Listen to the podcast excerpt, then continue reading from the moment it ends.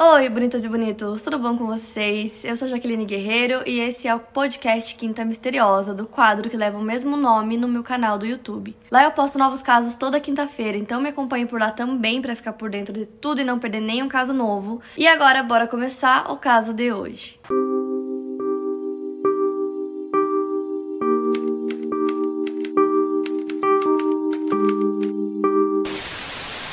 Hoje eu vou contar pra vocês o caso do Christopher Laverack, que vocês me mandaram muito, me pediram muito esse caso. A data de nascimento do Christopher, chamavam ele de Chris, é muito incerta, mas sabe-se que ele nasceu entre 1974 e 1975. Isso porque ele tinha 9 anos na época em que o caso aconteceu. O Chris tinha cabelos loiros e sardas, ele morava na cidade de Humberside, que atualmente se chama East Yorkshire, na Inglaterra. Esse caso aconteceu no dia 9 de março de 1984, era uma sexta-feira à noite. O Chris foi deixado por sua mãe Pam Cowley na casa de Kim Hines, que era sua meia-irmã mais velha, que morava em Harpfun Grove, que fica próximo a Preston Road em East Hull. Então, no caso, ele passaria o final de semana na casa dessa meia-irmã. Ele foi deixado pela mãe por volta das 6h50 da noite na casa da irmã porque ele queria assistir um programa de TV que era o favorito dele, chamado The Fall Guy, e ele conseguiu chegar a tempo. E isso era muito comum, a mãe do Chris sempre levava ele para passar o fim de semana na casa da irmã, ela e o marido sempre o levavam. Então eles ficam na casa por um tempo, tomam um café e aí eles oferecem carona pra Kim, que é a irmã do Chris, até o trabalho dela, mas ela recusou porque ela disse que o trabalho dela ficava super próximo da casa dela, era cerca de 800 metros de distância e que não precisava, mesmo chovendo ela recusou. Ela trabalhava como garçonete em um pub chamado The Crown, e um tempo depois ela saiu para ir trabalhar, então ela deixou o seu filho de 18 meses, chamado Martin, em casa, junto com o Chris e o seu marido Steve. E aí quando o Martin, que é o filho da Kim, já estava dormindo, já estava na cama, o Chris ainda estava assistindo TV, e aí o Steve, que é o marido dela, decide deixar os dois em casa e ir até o pub para tomar uma cerveja. Então ele deixa o Chris de 9 anos cuidando do bebê. O Chris estava assistindo TV, o bebê estava dormindo. Então ele deixa os dois, vai até o pub, fica por volta de uma hora lá. E aí quando ele volta para casa, assim que ele chega, ele vê que a TV da sala foi arrancada. E aí ele escuta o Martin chorando, ele corre até o quarto, o bebê tá lá, mas o Chris não tá em lugar nenhum.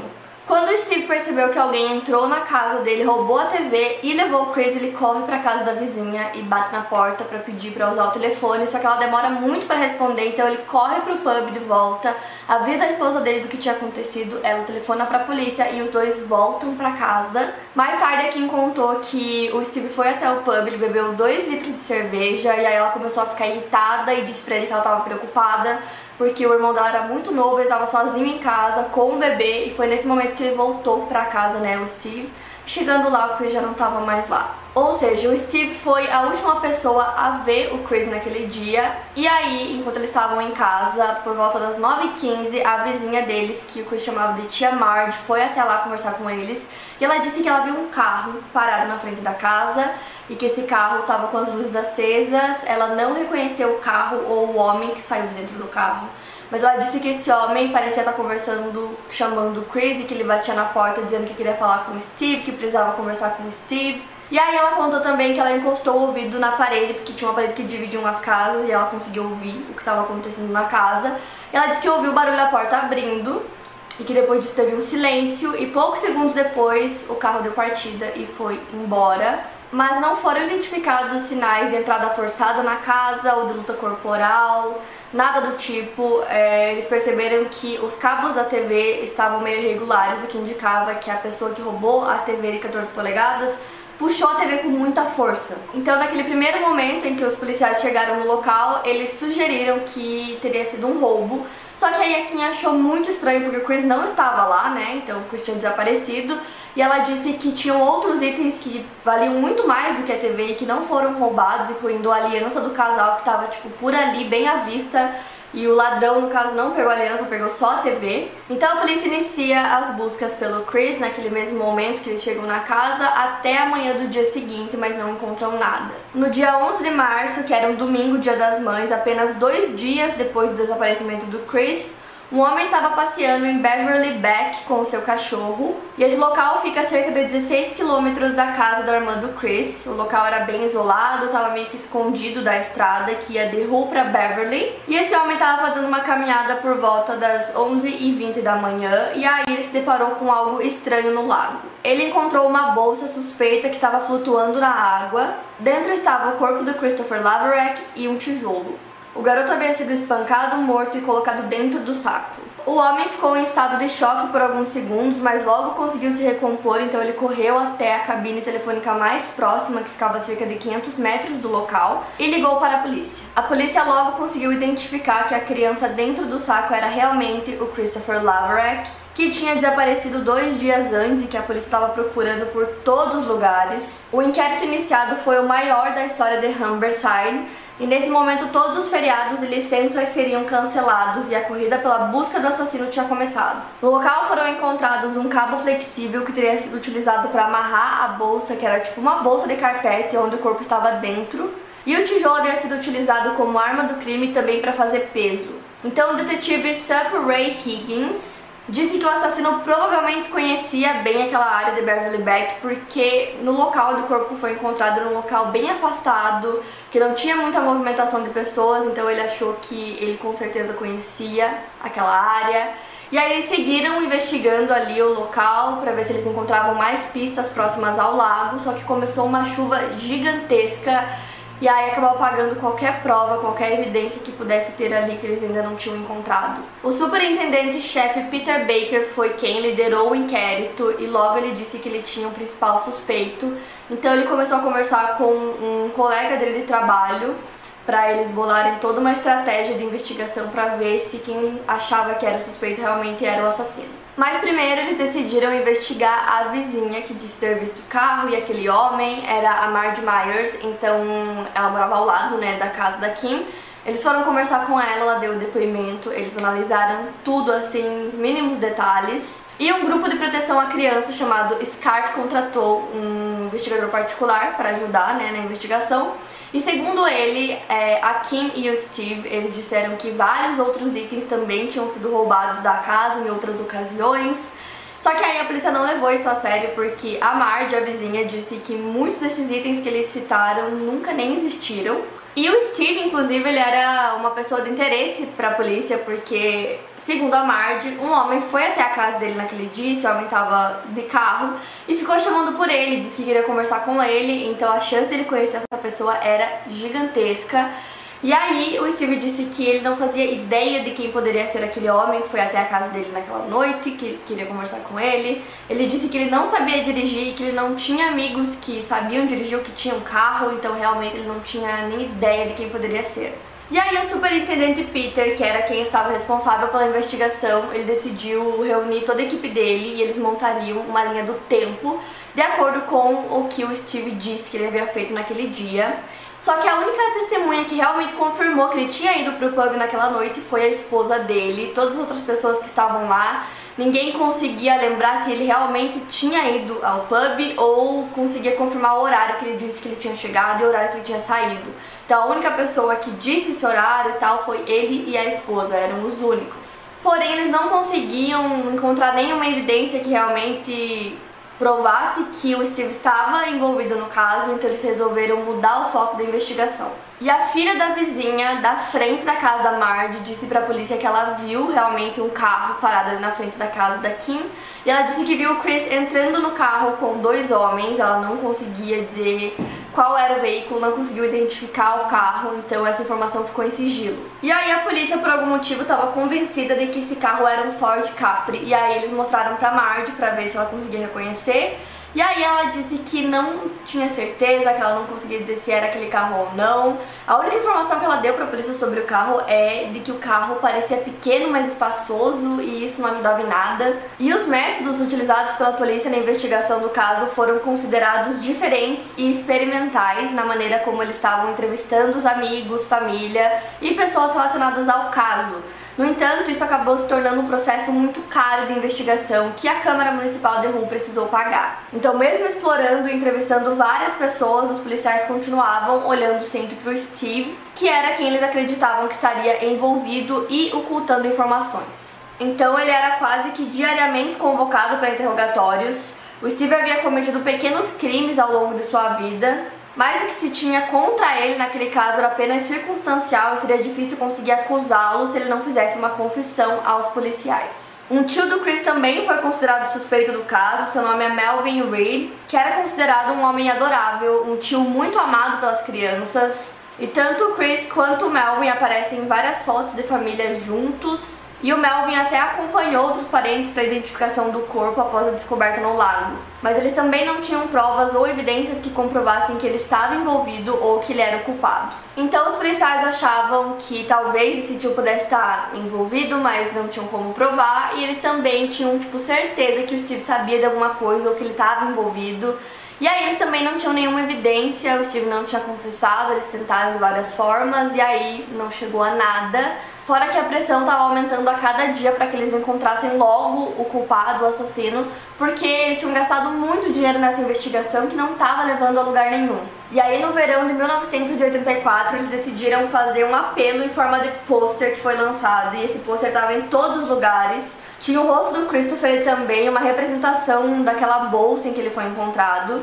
Tinha fotos e amostras dos tapetes que foram encontrados junto com o corpo e um recado dizendo: se você instalou tapetes novos desse tipo antes de março de 1984, a polícia gostaria de saber. E além disso, tinha também a foto de uma escrita que estava no saco plástico encontrado com Christopher. E a polícia considerou o objeto uma forte pista para o caso que os levaria ao culpado. E a teoria que a polícia tinha montado era de que o culpado ou o cúmplice poderiam ser montadores de carpetes. Então as investigações se viraram para as empresas que trabalhavam com tapetes, com carpetes, e foram exigidos álibis das pessoas que trabalhavam nessas empresas na época em que o caso aconteceu e nos anos anteriores. Porém, a tentativa de rastrear a venda dos tapetes que estavam junto com o Christopher não mostrou resultados.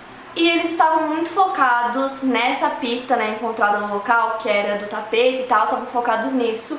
E aí vários outros detetives começaram a criticar essa investigação, dizendo que não fazia sentido que eles focassem tanto nisso, principalmente porque próximo do local onde encontraram o corpo do Chris tinha um aterro. E as pessoas costumavam jogar lixo lá, então tinha todo tipo de lixo. E eles argumentaram que o assassino poderia muito bem ter ido até ali e pegado o que ele precisava ali para esconder o corpo e aí não tivesse nada a ver com o assassino em si, né? Que eles estavam achando que talvez a pessoa trabalhasse com tapetes, carpetes. Eles falaram que provavelmente não, que a pessoa só pegou porque estava perto. Então tiveram muitas críticas nesse sentido, dizendo que eles estavam apenas perdendo tempo, só que aí o investigador, o Peter, né, que era que estava responsável pelo caso, Disse que ele ia continuar seguindo a intuição dele porque ele achava que, seguindo essa pista, eles iam encontrar o assassino. Um exame determinou que o garoto havia sido abusado e quem o matou o espancou com um objeto cortante, causando sua morte. O caso despertou um sentimento no público de ajudar nas buscas, então as pessoas se mobilizaram para ajudar, tinham grupos de campanha que fundaram organizações, lojas de caridade e doação ofereceram aconselhamento para as crianças e adultos que sofreram abusos. Houveram várias doações e presentes. A Diana Core, fundadora do Child Watch, tentou garantir que houvesse uma linha de atendimento 24 horas para as crianças que estivessem enfrentando problemas. Era uma organização que dependia de voluntários e que estava animada para contribuir com as crianças, porém no final de 1990 recaíram muitas críticas sobre Diana por ter tido interferência da forma como a polícia lidou com o caso do Christopher, e com isso vários voluntários começaram a sair do projeto. A investigação continuou, mas chegou num ponto em que o detetive Peter não sabia mais o que fazer, então ele aconselhou a mãe do Chris a entrar em contato com uma clarividente chamada Doris Collins.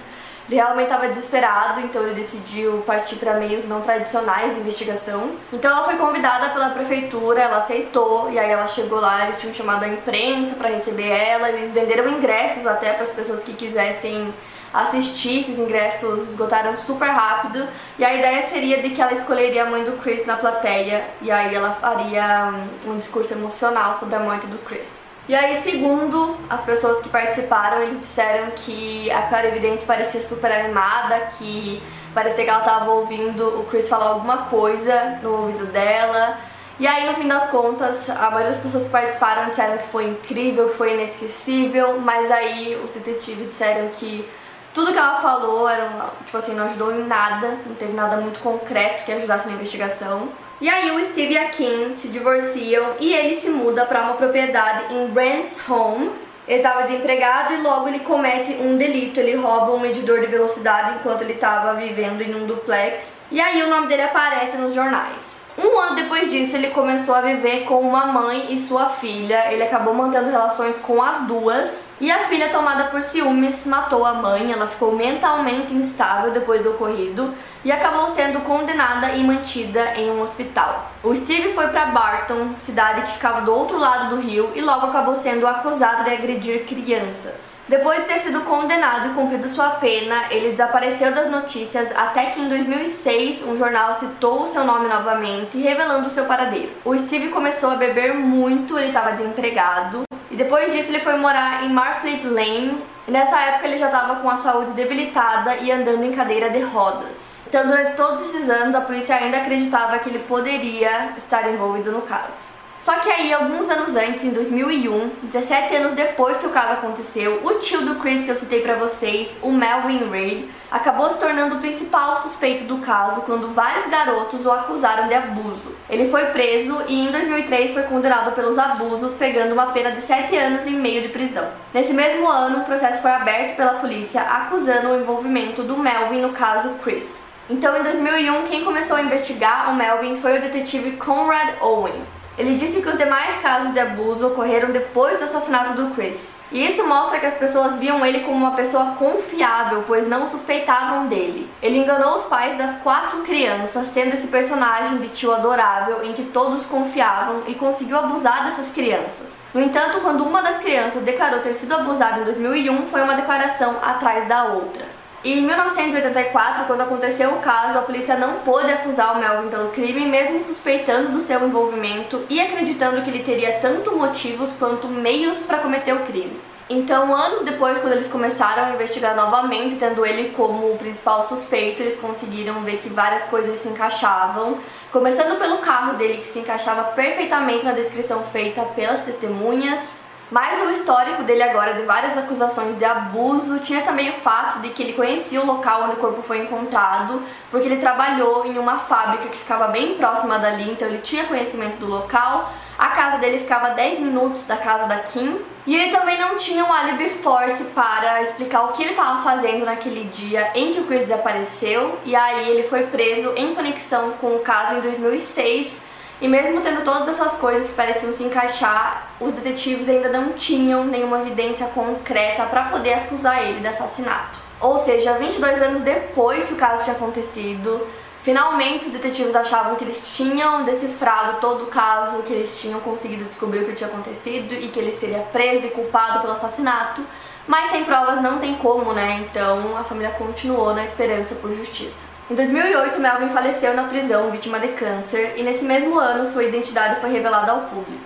Mesmo com o principal suspeito do caso morto, a polícia não parou, eles continuaram a investigação para tentar provar que o Melvin realmente era o culpado. Então, uma equipe de detetives foi escalada para reunir provas contra ele, incluindo algumas evidências forenses. O detetive Ray Higgins disse que eles tinham um caso razoável contra o Melvin, juntando várias evidências de que ele era mau caráter e de que tinha certa propensão a cometer crimes desse tipo.